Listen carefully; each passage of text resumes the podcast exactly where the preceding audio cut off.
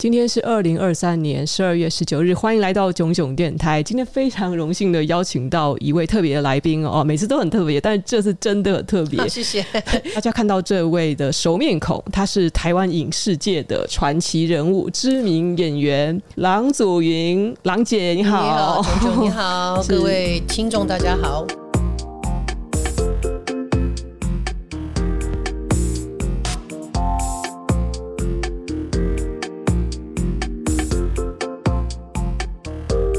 郎姐不仅是在演艺圈叱咤风云，有超过三十年的丰富经验，而且还是一位多才多艺的艺术家。我记得我印象中，我记得您有做相声表演、舞台表演，然后电视剧，您以前还有做过广播节目的主持人嘛？那您以独特的才艺跟演技，赢得了非非常多的观众的喜爱和尊敬。谢谢大家不嫌弃。而且最近呢，还有继续活跃在呃各舞台剧的这个表演嘛？对，一直都持续中。对，嗯嗯，我们非常有幸是邀请讲解是来跟我们分享他即将开设的一套沟通课程，这个课程呢是不仅结合了他在演艺工作中的经验，还融入了现代沟通技巧的精髓。目标呢是要教大家是如何在不同情境中有效的表达和沟通啊。郎姐，郎姐，我可以这样叫吧？会不会？当然，当然，当然，OK，没问题。好，我们非常感谢您今天谢谢谢谢来到囧囧电台。谢谢那囧囧电台的观众，呃，我们我们多半都比较年轻，嗯、即使是像我，还是有听过您的大名。嗯、我当初听到您的名字的时候啊，马上就去查，然后又结果朋友。我说：“等一下，那是那位那位郎姐吗？郎总，你是那位郎姐吗？我没有看错吗？哦，真的就很兴奋。谢谢，对，谢谢。然后就也很高兴说，因为您您以前嘛，就是在舞台表演上，真的让人非常的印象深刻。嗯、然后我到后来有再去翻 YouTube 看的一些的采访节目，嗯、我跟我的朋友都非常的惊艳，因为就我们的第一个想法就是，哇，你的说话好清楚。”而且让人感觉很舒服，谢谢。所以我们也很期待您这次呢、嗯、来分享即将要开的这个沟通课程。呃，其实这次能够跟这个知识卫星平台合作啊，这一个叫突破心房沟通术哈，嗯，那应该是近十几二十年来，它渐渐渐渐变成一个热度很很热的一个话题。嗯、每一个人都在谈沟通。那当然，我们最常听到就是企业界嘛，哦，上班族。哦，最需要，因为你上下有主管、有下属、有同事、有厂商。哦，你光是这一些的人际关系就已经他很急需要处理。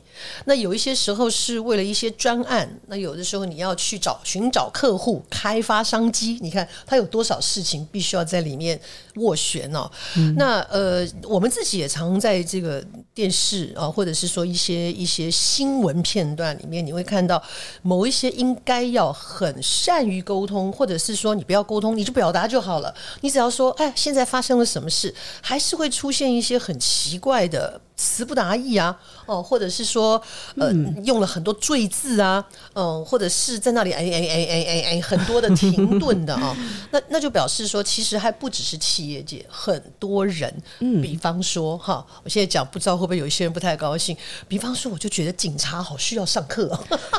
嗯，对，常常看到很多的案件哦，一些警官或者是负责的这个负责人需要出来解说的时候，都是诶，这个案件呢，基本上是因为花生，就第一个很僵哦，那要不然就是他会有一点不知道怎么措辞。那我我觉得这个现象很多人发生过，执法人员可能是要给人更威严的感觉吧。我想沟通方法也有分为好几种，当然没有威严是一回事，那是他的职业的氛围，但是你要怎么样让一个案件说的清楚，然后又能够引人入胜啊！其实说话就是要引人入胜。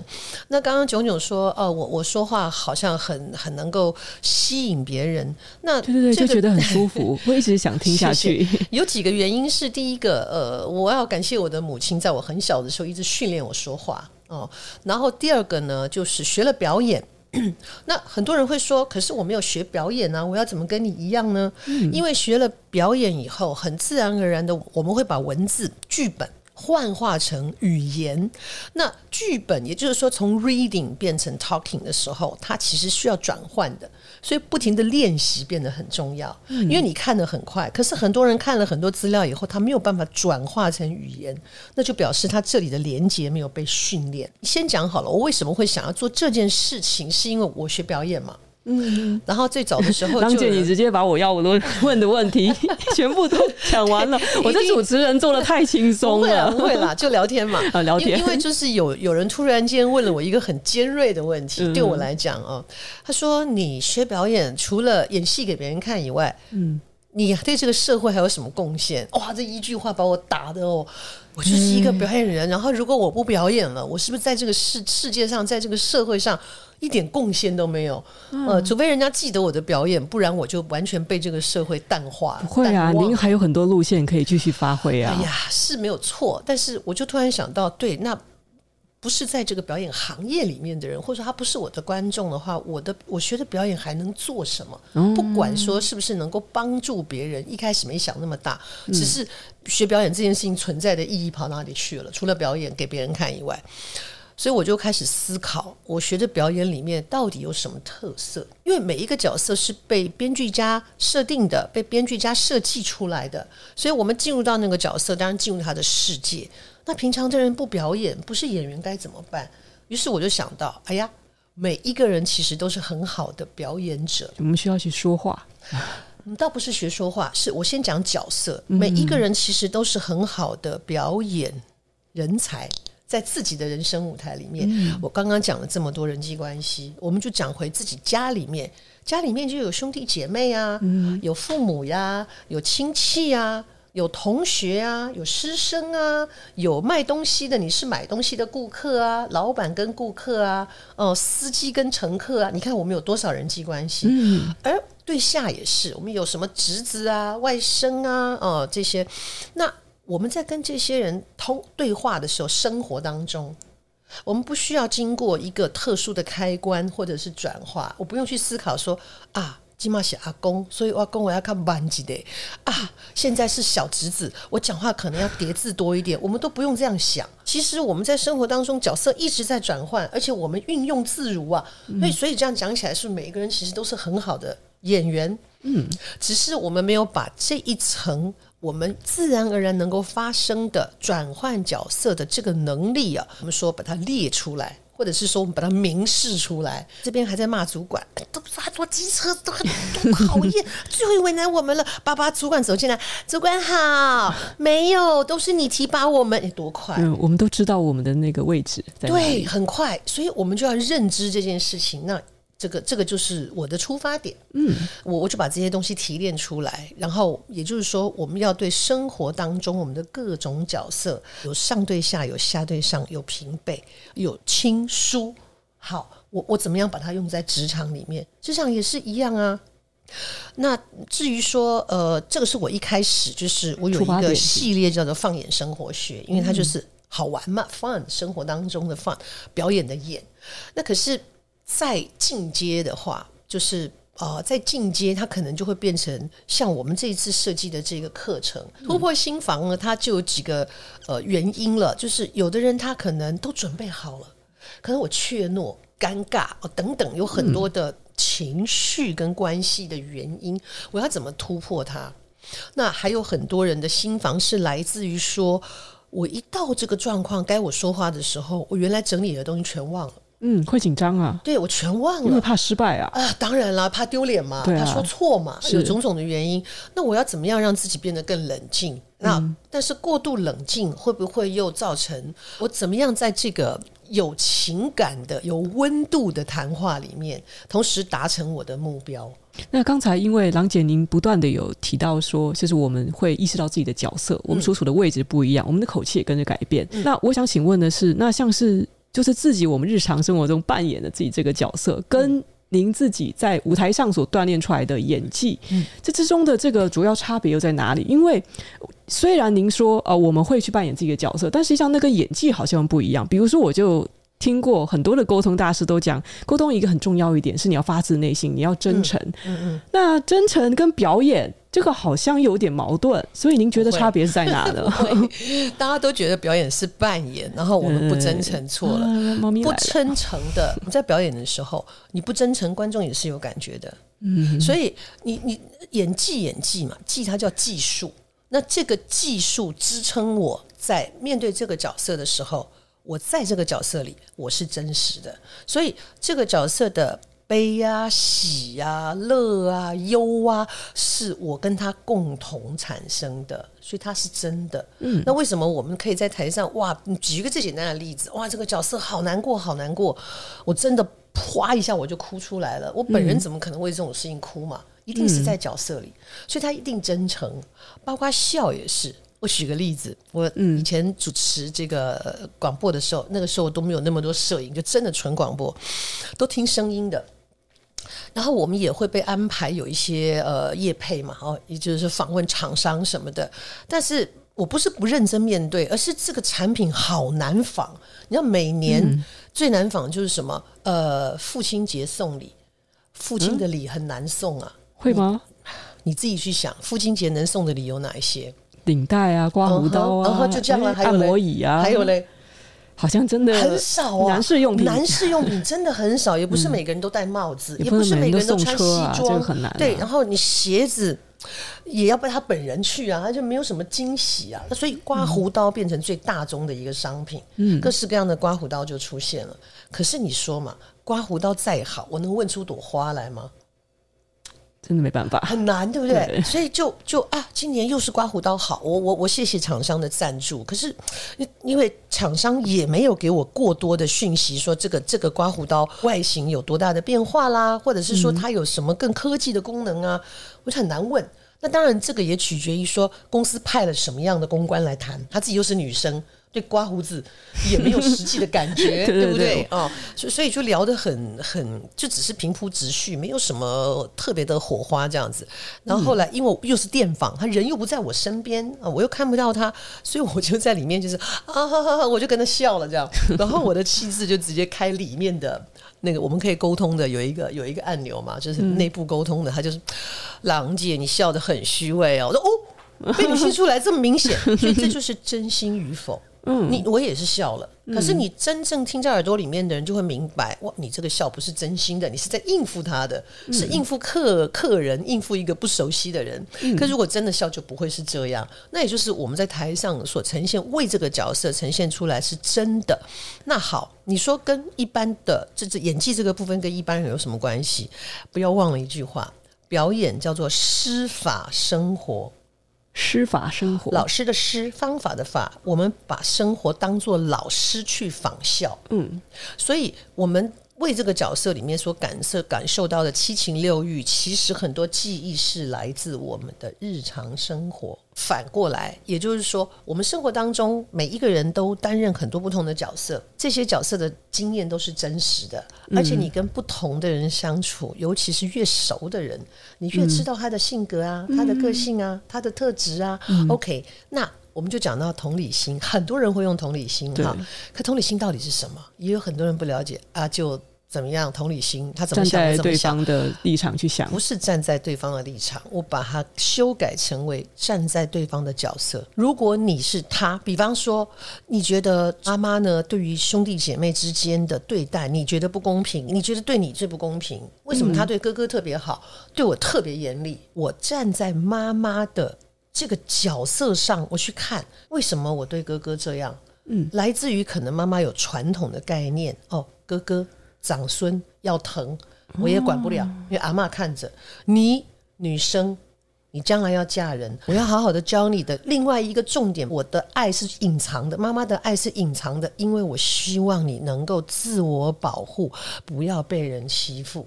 OK，你站在妈妈的角色去想这件事情的时候，去感受她的角色的时候，你有很多事情会豁然开朗啊。可是这样子听起来，为了要成功的转换角色，嗯、好像自己也得有对方。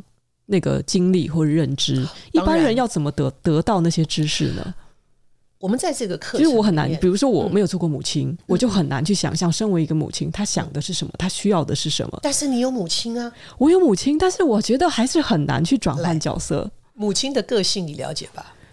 就是不敢说自己了解，没有，但是你会很清楚嘛？什么事情是乐虎须嘛？他会给阿凯嘛？嗯、什么事情呢？他会呃比较愿意。软比较软的，比方说他是一个吃软不吃硬的人，好，这是基本逻辑，对不对？吃软不吃硬，这是我妈妈的基本逻辑啊。好，那我就把他吃软的例子都列出来，什么状况他会吃软？一定是从生活当中的行为模式。我们现在讲的是自己亲戚，可是你现在如果到职场里面，你有长官或什么的，所以我们在这个课程里面，包括我跟高国峰老师辩论专家，嗯，我们两个都会提到一个很重要的重点，叫做勤做笔记。而且我们是鼓励拿手写下来。当然是要写什么东西呢？你你你现在呃手机很方便嘛，大家都嘟嘟嘟嘟嘟嘟输入，对不对？对对。好，输入之后，我希望大家能够整理，是用手整理，是因为来自中文的特殊性。中文是图画，中文是图像记忆。嗯，你你看我们在考试的时候，为什么要把答案一直写、一直写、一直写？就在记那个图样长什么样子嘛。它跟拼音字不一样，拼音你只能一个一个老实记。嗯，可是中文你那图像有记得，你就啊，我记得那是什么字。你就回想我们认中文的感觉。嗯，好，那个勤做笔记呢，来自生活观察，就是好，这个主管，这个同事，他平常从很小的细节，他的喜怒哀乐。他特别对哪一路的事情特别有兴趣？他哪一些事情会让他心软？哪一些事情会惹他生气？哪一些事情是他的原则？哪一些事情是什么什么？那你在生活当中有这个记忆，可是有一些特殊的点，你可能第一个观察的习惯不够好，所以学习观察跟做笔记是我们每一堂课我都会提醒的。那这一些就会变成我们的对这个人的了解的 data，我的资料库。哦，炯炯的资料库。嗯，好，那我在面对一些事情的时候，我从这个资料库里面去选取，我要怎么跟炯炯沟通。听起来，您至少也要了解对象，嗯、你都跟他有认识一段时间才能沟通吧？本来就是啊，你在职场里面本来就会啊，在职场里面相处久了，本来就会有啊。我们刚才说到，就是呃，就从亲子关系说到可能是职场上的沟通，嗯、那其实我就更好奇，嗯、那比如说职场上，可能我们对大多数人都是半生不熟的，有些人甚至甚至可能我每天进办公室，我没没有跟他说过几句话，可是我们又一起工作，嗯、那这种状况下，我们应该要怎么有效沟通呢？所以呢，在这个课里面啊，我们怎么突破心防？第一个部分、嗯、就是当我们遇到一个问题的时候，呃，我有团队啊，我我要做提案，或者是我要做提案的呃竞争。好了，我要做提案的竞争。那这个提案竞争，它每一个公司里面，它可能会有小组小组啊，就是这一组人做什么，这一组人做什么，或者是这一个部分人要干什么。那当有一个案子来，你们来提案。嗯，你们来提案。好，那我做了提案之后，那也还会取决于这个主管对每一个案子跟每一个人的深交与否。对，我本来就比较喜欢他。对对，对有的事情哦没有道理，他叫做演员。人际关系是很复杂的。演员，或者是说，哎，他跟我同校的，嗯，或者是哎，他跟我同乡的，或者是就这么巧，他的姨妈的同学的阿姨的弟弟的妹妹是他跟我同个姓氏的，我同姓的都有可能。但是我们必须要实力来突突破或是为自己争取的时候啊，首先我就要先分析，用用高国峰老师他辩论的专长。辩论是什么？辩论就是在极短的时间之内搜集有用的情报，同时呢，条理分明的把利跟弊利列出来。这件事情的利是什么？弊是什么？那我的赢面在哪里？为什么我跟高国峰老师要合作的原因，就是因为他辩论很厉害，他短时间的搜集词的资料演绎啊，然后呢做分析，他非常快。可是相对的，辩论有一个缺点，他很尖锐。对，因为他要赢。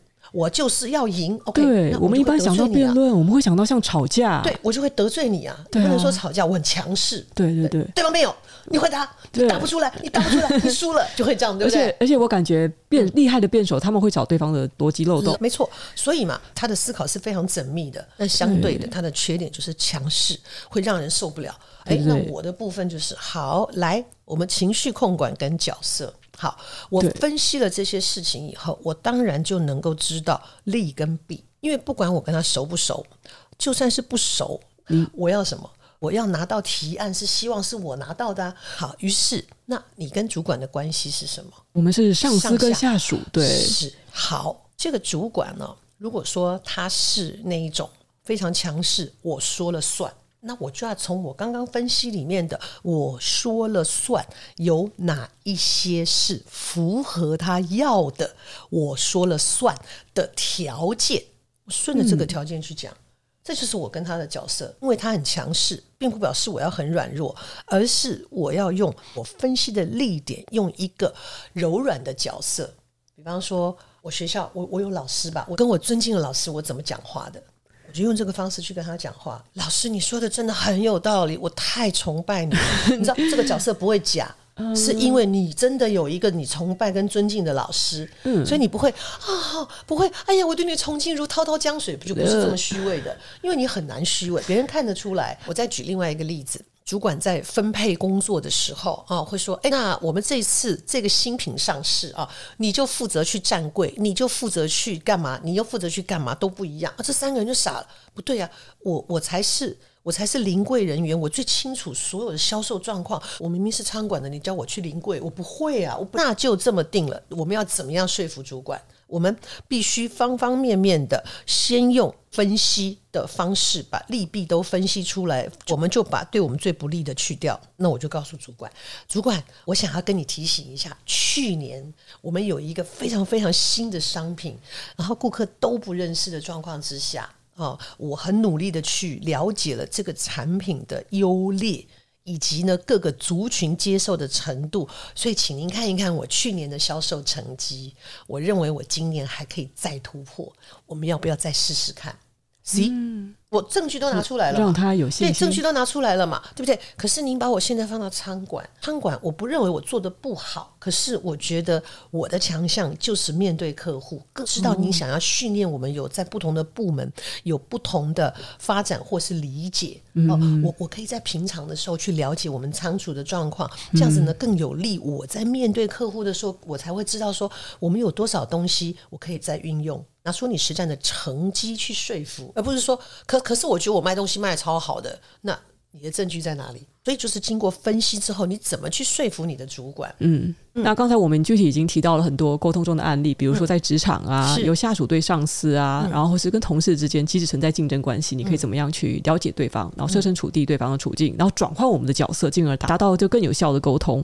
那其实，嗯，刚才我听到了很多故事，那感觉也是对于很多人来讲，你们在或多或少人生中一定也发生过那样的情境。但是我想知道的是，那沟通到底有没有呃比较大的原则？我当然知道郎姐您要开课，可是能否今天就在我们这个节目上稍微透露一下，像是我想知道这个关于沟通的秘密，像是沟通中最重要的面向到底是什么？究竟是我们的态度要友善呢？是我们的情绪要保持平稳呢？还是说像您刚才说的，我们要站在对方的角色？那那个那个认知能力非常的重要。您觉得最重要那一点，那个秘诀到底是什么？其实大家都有一件事情不够坚定。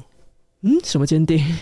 你的目标是什么？对你，你想达成什么目标嘛？你的目的嘛？你想收获什么嘛？好，我今天一定要这样，我要这个结果。可是往往都会不够坚定，然后就被情绪啊，被什么别的事情，然后哇，那个目标不见了。最后有没有可能是因为我就是太过坚定，我太想要说服对方，所以反而造成了对方的反弹呢？不是，你没听懂，我是没听懂。目标坚定，比方说哈，婆媳问题，婆媳家庭当中的婆媳问题哈，你妈妈很难搞。然后他明明就很想要这个东西，我给他买了，买了以后呢，他又一直念说很贵耶，你做你都不会持家，这东西很贵耶。哦，那或者是说，那先生也是一样，回到这个太太家的时候啊，这边的妈妈可能就是说，哎呦，那个谁家都已经升到那个总经理了，你怎么还是万年妇女？就这一类的家长的这个压力。那当然，婆媳是因为天天在一起嘛，这个状况不再发生，影响我的日常生活，这个目的我要很清楚啊。所以，因为这个目的够清。清楚呢，那所以那会影响这个目的的是什么？像你刚刚讲情绪，因为我对这个事情积怨已久。我跟你妈一讲话，我情绪就上来了。我经过了理性分析，我到底应该要怎么做的？理性分析完了以后呢，那我就知道我要善用方法，必须要让这个老公跟我站在同一个阵线。我们必须是共同的统一阵线，不是去对付你妈妈，而是你比我还要了解你妈妈。于是你要成为我的战友，因为我们是夫妻。到底要我做什么？你不用多做什么。妈妈明明就很想要这样东西，可是透过我呢，她就会觉得，哎呀，你好浪费，你不懂持家什么什么的。那我东西照送啊，我东西不送，你妈妈会不会生气？还是会？于是，好，我一样买包包。可是呢，不是由我，是由你拿去给你妈，跟你妈说，这是你媳妇送给你的。哎呀，这东西很贵，你放心。啊，因为他知道你很想要这个东西，所以我们就一起想办法找了一个朋友，他们家亲戚呢是这一家店的什么什么，我们可以以五折的员工价。妈妈不会理解这种事情，那照样买到了这个包包，是你媳妇要送给你的。嗯，see，我就化解掉了。对，我我的角色就就结束了。嗯，我的目的放在最上面，我要为这个目的去服务，我要找到这个目的的解决的方法，而不是说，因为我很坚决，我一定要这样，所以我就很尖锐。没有，你要把所有的尖锐都要拿掉，那个只有在理性分析的时候，利弊分析完了之后，我就要进入我现在这个角色是什么。那个，所以呢，我要达成的盟友不是婆婆或是爸爸妈妈，我的盟友是我的老公。因为婆媳问题当中，我们分析出来最重要的关键人是老公。他选择不说话，就是他站在旁边，就是叫你们自己去。我就是你们这是你们的女人的事情，我不要参与。那好，所以我也施以小惠啊。你在我爸妈那边，我帮你加分了。那夫妻同心嘛。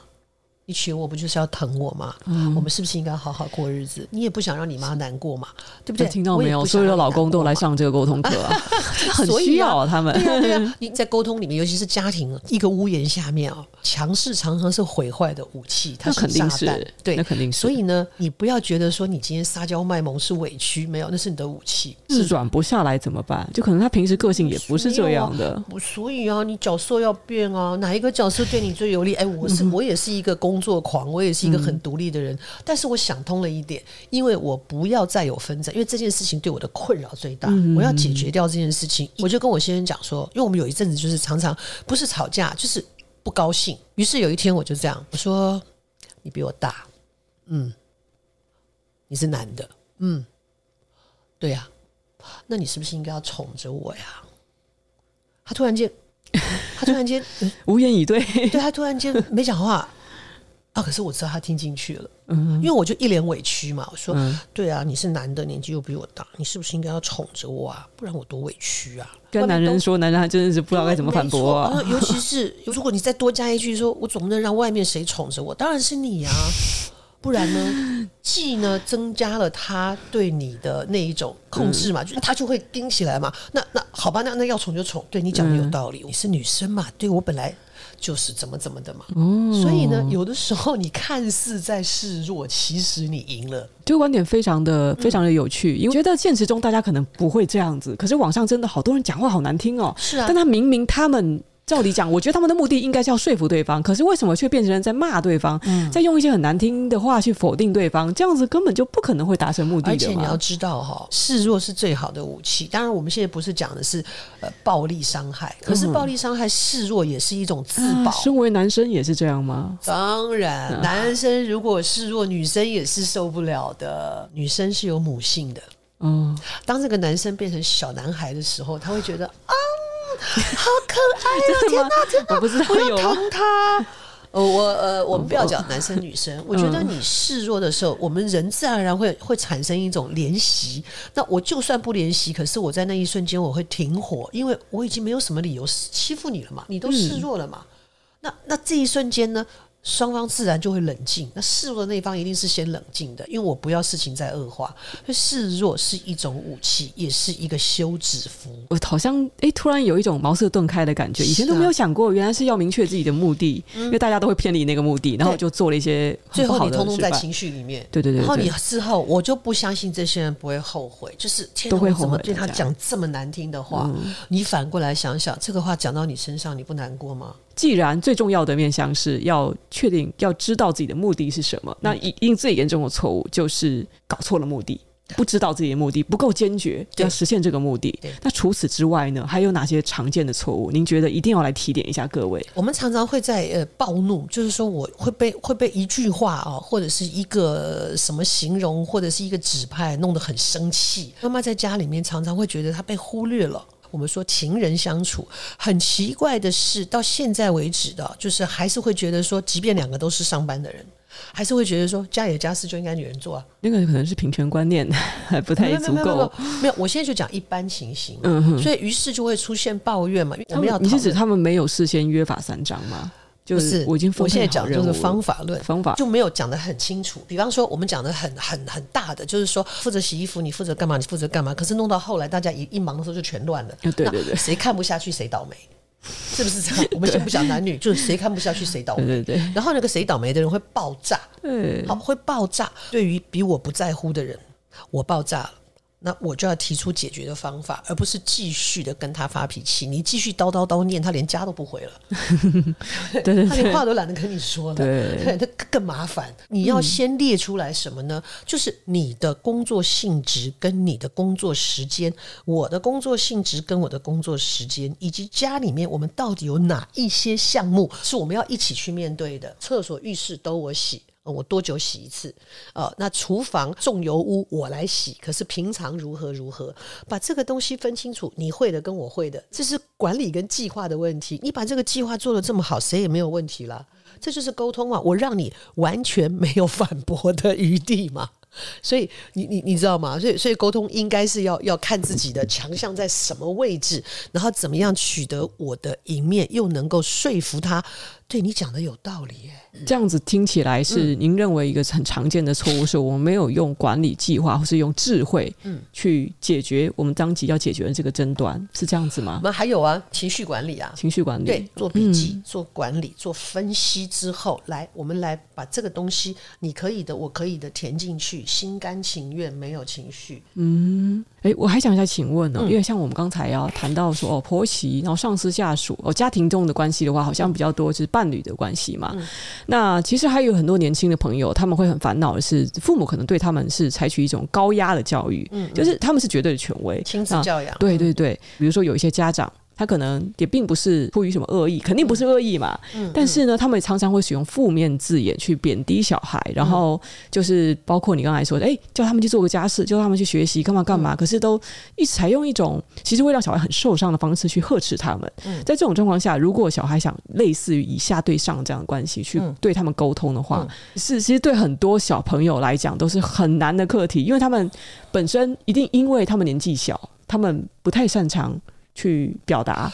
你刚刚讲到一个重点，因为年纪太小，他不会看这个课程。我是在想，可是虽然哦，年纪小的时候可能会没有办法跟父母沟通，可是这个问题如果小时候没有解决，多半会一直会延续到他们二十几岁，甚至三十几岁，他们就干脆放弃跟父母沟通了，只是就保持距离。但是我觉得这其实非常可惜的。就如果他们懂得沟通方法，能够开启对话的话，实际上有很多的亲子关系就不至于在他们成家立业之后就变得越来越淡漠。嗯，对，像我我自己的我同辈的有一些朋友，他们的确是就干脆放弃，跟他们说，呃，那个，哎，有没有回家，或者父母要怎么样怎样，他们也会抱怨两句，就说算了，哎，没有办法跟他讲，他们说不通，就是无法沟通。嗯嗯，对，那这样会有一个突破心防的方法吗？父母亲哈，不管他是，如果说他们真的把小孩当成是所有物，像你讲的很权威，我要你干嘛就干嘛，嗯。那这种情形，他也没有办法真正去体会一个孩子的痛苦。那你刚刚也说了，很多年轻人采取放弃啊。嗯，我先要回头问年轻人：你的放弃是真的放弃？所谓就是说，我对这件事情完全无所谓，还是呢？你是忍住自己的悲伤、遗憾？痛苦，然后嘴巴说“我放弃”，这是两个立场哦。我相信多半都是后者。对，好。那于是我们就要在这里面分析了，你的父母是什么样的人？我们再怎么痛恨他们，哈，我说的痛恨就是因为你带给我的伤害跟命令，你不让我去走，很失望，很失望。你怎么会，你怎么会跟不上时代呢？可是反过来想，我们现在年轻人很讨厌长辈给我们发长长辈图，对不对？哇塞，你一旦给你赖的，那是你早上不用这么早起，你试试看，每天早上嘟莲花图啊，对对对，风景图。都是这个长辈图的时候，而且时不时的让你没有办法好好睡觉，或者是你会愧疚，就是说我不回他好像也不对，可是我要回他什么呢？你可以，你也可以回早安晚上图，对呀，那不我变得跟他一样，我变得每天我要多一件这个事情，那当然你不在意，你可以继续这么做了哈。我的意思是说，人同此心，所谓的同理心是站在。父母亲，因为我们你们现在还好一点，你们比较年轻的一代，父母亲已经比较容易跟你们沟通，也比较跟得上时代。我们那个年纪更糟糕啊，更糟糕，就大概是你们祖父母的那个年纪，嗯、对他，他更不知道什么叫科技，他更没有办法体会。他知道社会变了，他的想法也很难改变。他的他知道社会变了，可是我变不了啊。那、嗯像如果说是祖父母这个年纪的父母的时候，哈，我自己做老人公益二十二十五年，有一句话你一定要有一些道理是叫做永远不变的道理，叫老小老小，老人家要哄啊，对，因为老人家其实就像小孩一样，对，他们的这个时候的立场是什么呢？我们在小的时候是被父母哄的，可是有多少人在父母老的时候，你愿意反过来把他当小孩哄？你们的父母这种年纪的啊，大概四十岁、五十岁，比较年轻的，嗯、还是比较能沟通的，他们会提我的当年勇。那你就反过来跟他说现在的生活有多不容易，而不是去跟他说你都不懂。那你要让他懂啊，沟通就是让不懂的人懂我们在讲什么啊。妈妈，你现在觉得哦，一个月薪水只有三万块钱，好，就是三万块钱，你觉得很多吗？妈妈可能会跟你说：“哎呀，我买菜，我一个月只要多少就好。”妈妈，你听我讲，我房租哈是需要这样子啊，我是这个是需要那样子，然后我有时候还要这样这样这样，所以我真的在我现阶段我没有办法提供更多的经济来。回报你，给你孝心费，对，我没有，好多人苦恼的事。对，我没有办法，是你，你没有算给他听，他怎么会知道？你只是跟他说，哎、欸，你知道台北现在多贵啊？你知道现在我在那边是怎样啊？他真的不了解啊，因为他以前用的是我们的三分之一啊。对啊，对啊，他不太了解市价物价。妈妈，我问你，你以前买？这个葱的时候一把多少钱啊？这个这个时候老板会送啊，两百啦。妈妈，现在老板不但不会送葱，我们如果要买葱的话，哈，现在的市价大概一斤这样一把哈，像一把大概是两百块钱。嗯，好，你要给他看实际的例子嘛。对呀、啊，那这沟通也是很花时间啊。你既然要解决你最大的问题，你是不是要用心？是不是要花时间？本来你在、嗯、你在拟定说我有什么策略，有哪些利点，哪一些利弊的这一些分析的时候，他就已经在花时间了。你宁愿花一个小的时间去。把更大问题解决掉，还是你连这个时间都不愿意去花，让这个事情继续的恶化，让你始终没有学习，始终没有在角色里面跟情绪里面去做转变？那哪哪一个比较划算？我想投资报酬率大家会算吧。那我刚刚讲到说，你对父母会生气、会失望。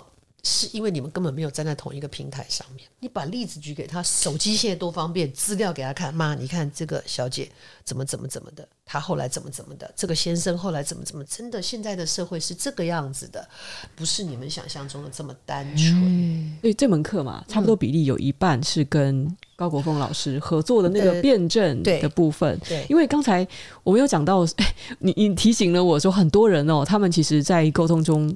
失败很懊恼，但是呢，因为他们也没有花很多时间去准备，啊、也没有去计划，好好的去规划，就不对，就是不认真沟通，啊、然后就气气气气气，好，我也我也不知道该怎么做，对，可是实际上。沟通本来就是需要智慧，而且你是需要好诶，我们说如果用辩证思维或是逻辑思维去抓住漏洞，实际上也是一个你要抓住这个要害去做这种一针见血的沟通的这个。而且这些辩证哈，就你看，我们说高国高国峰老师带了很多辩论的团队，嗯、那这些团队的孩子呢，他们喜欢辩论，但不是一开始就会。可是你就可以在这些技术当中一次一次，你会越来越熟练，于是你抓问题的能力也会越来越快。它是需要练习的，也就是呃，我从以前就常常跟很多的，不管是年轻人，不管业界或者是我身边的就年轻的朋友，我都会跟他们说：如果你自己都不愿意下功夫来耕耘你自己，你祈求谁来栽培你？是你可以跟朋友去商量，你可以找比你有智慧、有经验的人去请教，这些都可以。可是最终面对这件问题，还是要回到自己身上。教你怎么除虫，我教你怎么耕地，我教你怎么播种，都教了，结果你根本没有动。你觉得它会长出什么东西来吗？那土地就是荒的嘛。我们都知道这个道理，可是最糟糕的就是没有办法起而行，都是坐而言。天天跟朋友抱怨，哎，对我爸妈也是那样，哎，我爸妈也是那样。你寻找这个同温层，你跟你父母之间的问题不会解决，那也不就是一时安慰。你每次碰到要放假的时候，就在想。阿四要不要回家？回家好痛苦，可是不回去又好难受哦。对啊，但是我想对于很多人来讲，还是很难走出那一步。这个就是好多年的问题了。是，所以我们我一直都在鼓吹，就是你必须要自己去面对痛，一定会痛。我学表演的过程也会痛啊，因为有的时候碰到一些角色，跟我内在会遇到的一些痛苦，它是它是会一起的。那我不愿意进入这个角色，是因为我怕痛。我觉得好像会撕掉撕掉我的伤口，撕掉我的家。但是我一旦我觉得我不管了，因为我的目的是我要把这个角色演好，而我真实人生当中的经历可以让我把这个角色做得更好，甚至它很疗愈，因为我透过这个角色，啪一个那个一痛过了，我可能痛哭失声，或者是我觉得哇，怎么撕得我血淋淋的，可是我好了，嗯，我经历这件事情了。浴火凤凰，大家 来看这个节目，大家听到没有？就是不要一直听人家讲，然后看很多书，上很多课，就最后自己没有行动，然后还在跟童文成抱怨，这样是没有用，解决不了问题的。是，童文成只会让你越来越堕落。是啊，这样听起来是 抱团取暖。啊、现在其实线上真的有很多沟通课，然后在线上课程流行之前，那个实体的沟通课也不少，还有一些身心灵领域的沟通课。是，但是我感觉老师的课真的蛮特别的，因为呃，我看到这课纲里面的这个情境的教学非常的多，我们有大量的案例，而且郎姐您自身的这种丰富的舞台经验，就是又给我们提供了一个真的很特别的切角。因为说到转换角色，谁能比演员厉害？嗯，谁能比曾经在演艺界叱咤风云的人 厉害？对，所以所以其实我在我的课程部分，我都会提醒大家说，你可以在你的生活里面去找一个什么样的角色，是对你来说是很真诚，而且比较容易的。嗯，是你真实生活当中有的。好，那今天我们差不多聊到这里，真的非常开心。郎姐看到这个背景嘛，这是我家，然后我们对对，哇，谢谢你。旁边还有一只小猫咪，你看郎姐的气气场，让小猫咪也愿意非常的接接近，对不对？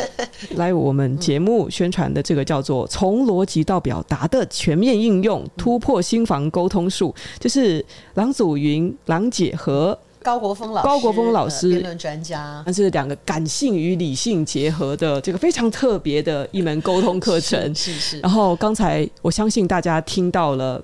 郎姐跟我们分享的真的是不藏私的分享很多，虽然已经讲了很多了，也非常有用，但是呢，真正的那个精髓啊，我觉得大家对，一定是在课程里的。但是我我觉得今天来这边，我们要谢谢炯炯，我们也要谢谢炯炯的听众，所以我们有一个后康是特别为炯炯哦，对，我们有专属粉丝的 这个这个优惠嘛，对对对。先是告诉大家，如果你在一月二十八以前呢，愿意来上这个课的话呢，我们是有低于哇低于四折。优惠，低于四四折，哇，这比周年庆还要厉害。对，而且线上课是可以无限次播放的。哎，还有，如果呢是我们这个炯炯的这个粉丝。的话呢，我们有一个优惠折扣码是。K Y O N 三五零，在结账的时候输入这个优惠码，结账就可以再折三百五十元哦，非常有感哦，真的，差不多是一克平价牛排的价格哦。